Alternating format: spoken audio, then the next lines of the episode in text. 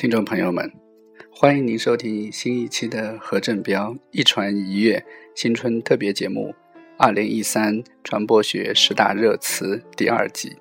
今天是二零一四年一月二十九日，是我们宁波人传统意义上的小年夜。二零一三传播学十大热词的第七位是。大数据，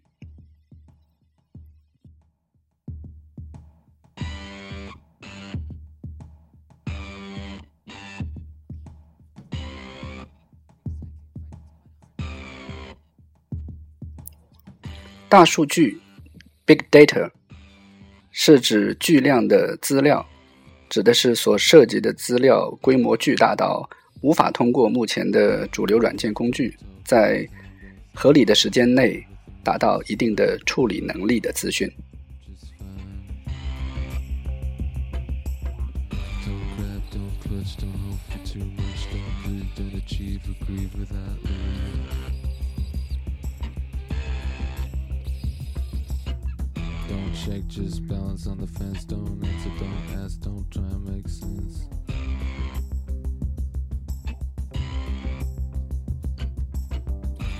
Whisper, don't talk, don't run if you can walk, don't cheat, compete, don't miss the one I Don't travel by train, don't peek, don't spill, don't piss in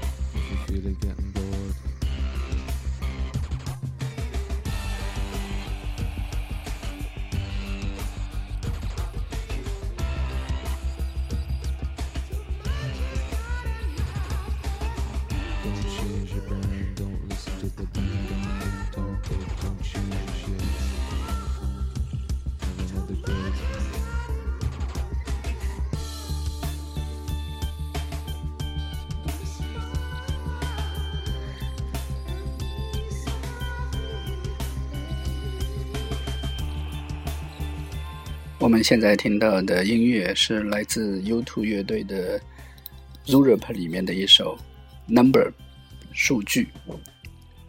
在互联网时代最重要的思想家之一维克多·曼尔·舍恩伯格和肯尼斯·库克叶一起编写的一本《大数据时代》之中，大数据指不用随机分析或者抽样调查这样的捷径，而是采用所有数据的方法。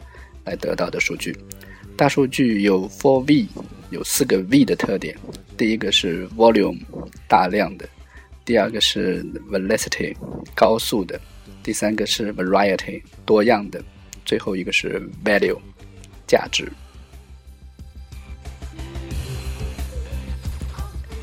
大数据作为2013最火热的传播学和 IT 行业的词汇，伴随着还有。数据仓库、数据安全、数据分析、数据挖掘等商业和传播的价值。早在1980年，著名的未来学家阿尔文·托夫勒就在《第三次浪潮》一书中，将大数据称为第三次浪潮的华彩乐章。不过，真正成为互联网信息行业的流行词汇，大数据是从2009年开始传播的。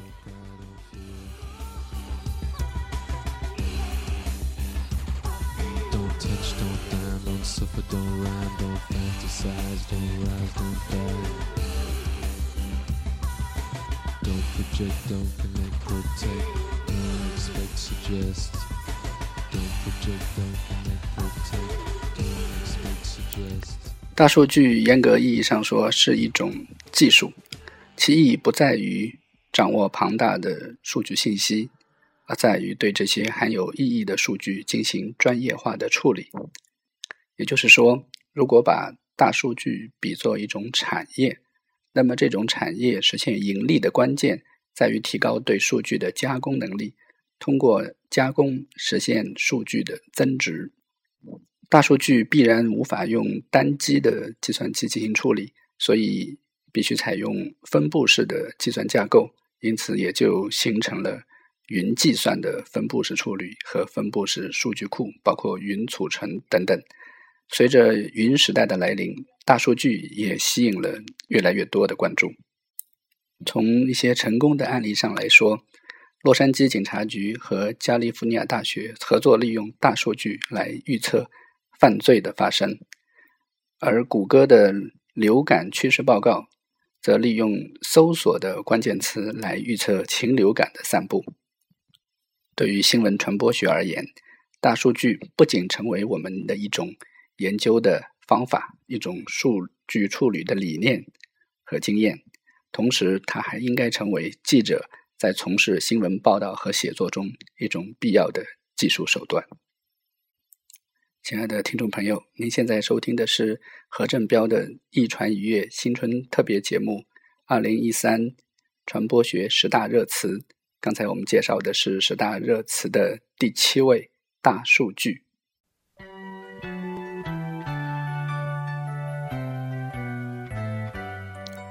现在我们听到的是一首老歌，在八十年代末、九十年代初的，由台湾的当红的一些歌星们一起演唱的一首群星歌曲。那个时候很流行，每个歌手唱一句这样的歌，是从《明天会更好》开始的。这是我非常喜欢的一首合唱歌曲，题目叫做《第一种声音》。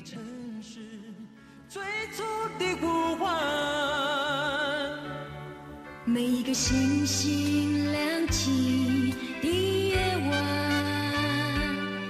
你都会闪动童年的梦想。我们也曾就像那电线棒，要送你人间最美的欢唱。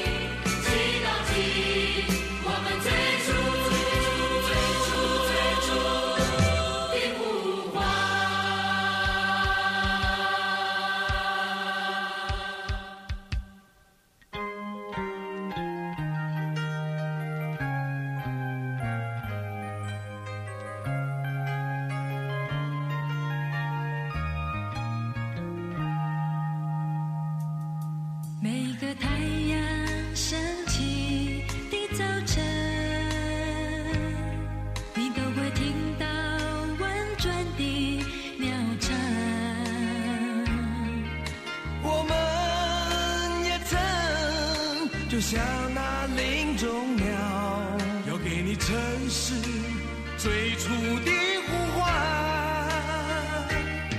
每一个星星亮起的夜晚，你都会闪动童年的梦想。我们也曾就像那电线棒。要送你人间最美的欢唱。城的声音掠过，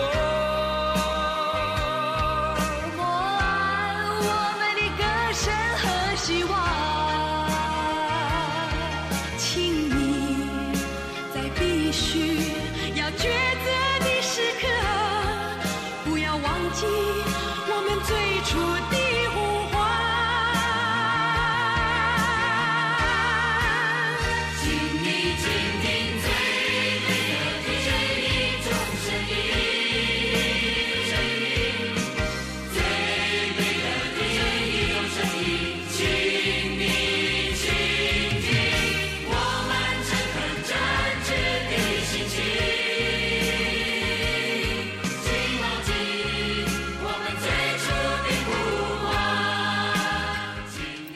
请你听听我们最美的第一种声音，请牢记我们当初的呼唤。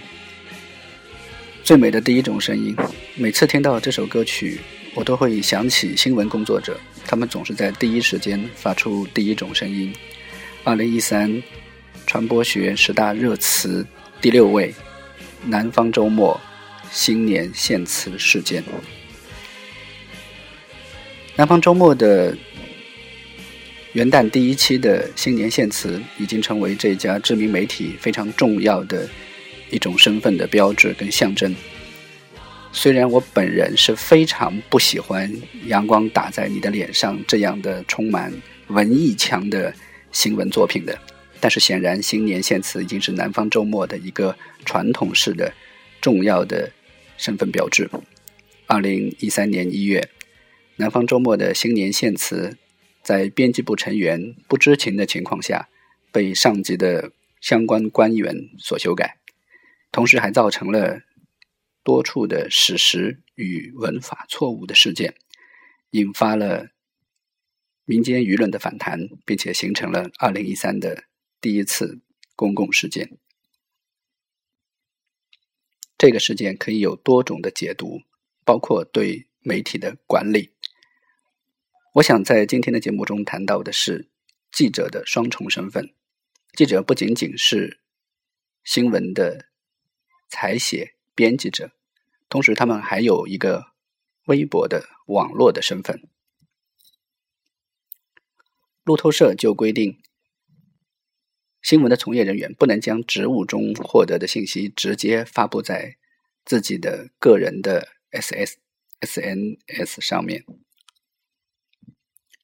在这个事件中，我个人最有感触的是原南方周末的审读员曾理，他的微博名叫“六十不惑”，后来叫“六十不惑二世”。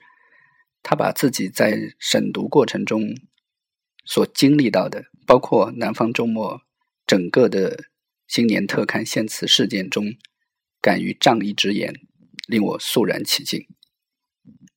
曾理写了两篇文章来分析揭露事件的原委。作为一名审读员，虽然曾理先生也经常从事删稿等相关的工作，但依然受到编辑和记者的尊重。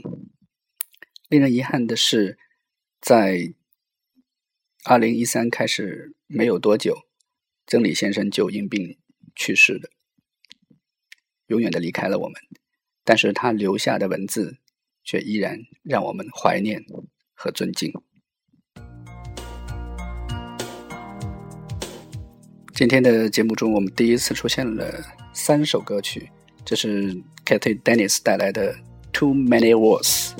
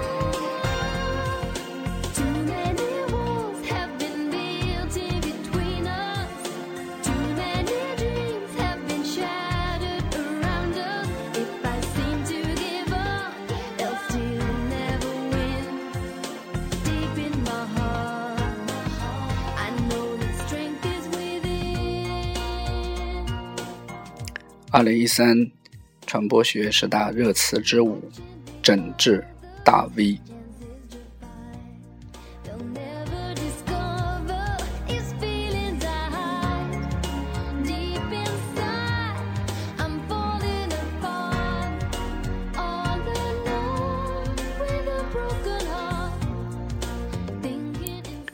八月二十三日，有群众向北京市公安局举报。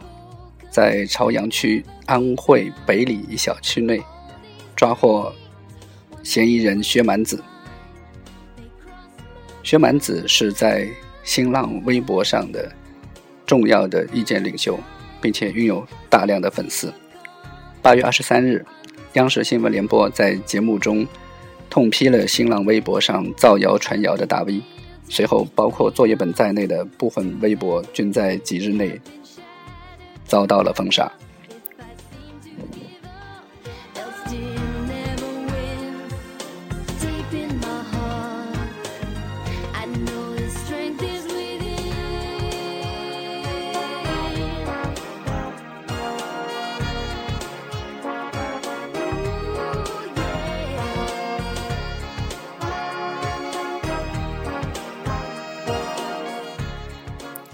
二零一三年，最高人民法院、最高人民检察院关于办理利用信息网络实施诽谤等刑事案件适用法律若干问题的解释发布，引起社会的关注和热议。如果把整治大 V 与这一司法建设结合起来的话，我们可能会得到更多。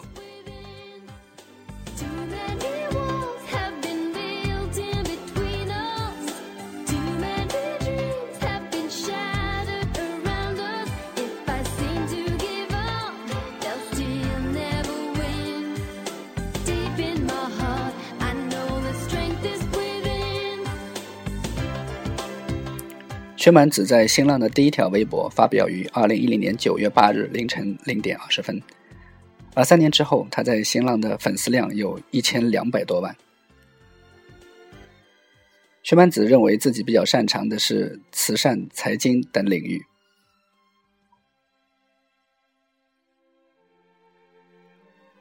流行着一段薛蛮子非常著名的话，叫做“所谓大 V 的威威风就跟皇上一样，都是以月。”每天早上给你七八十条、几千条、一千条来求你，你马上此条批给某某省人民政府阅，我马上把一条私信转发给一个单位，单位当天下午就回了。你说像不像皇上？二零一四年，CNIC 发布了新的一期的互联网发展报告，提出。微博的使用人数下降了大约九成，有两千多万人退出了微博的活跃人数。那么这一数据，一方面是腾讯等公司渐渐的淡出微博的使用啊，刚才谈到的是微博，微博的使用人数下降了九成左右。我们不能把整治大 V 跟微博的示威联系起来。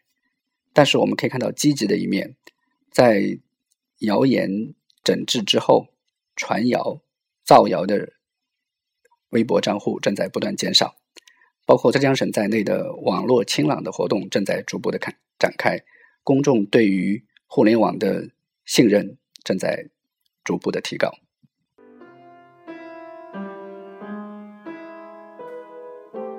您现在收听的是何振彪一传一乐。二零一三传播十大热词之七：大数据之六：南方周末新年献词事件之五：整治大 V。明天我们将继续来做二零一三传播学十大热词第二集。感谢收听，我们明天再见。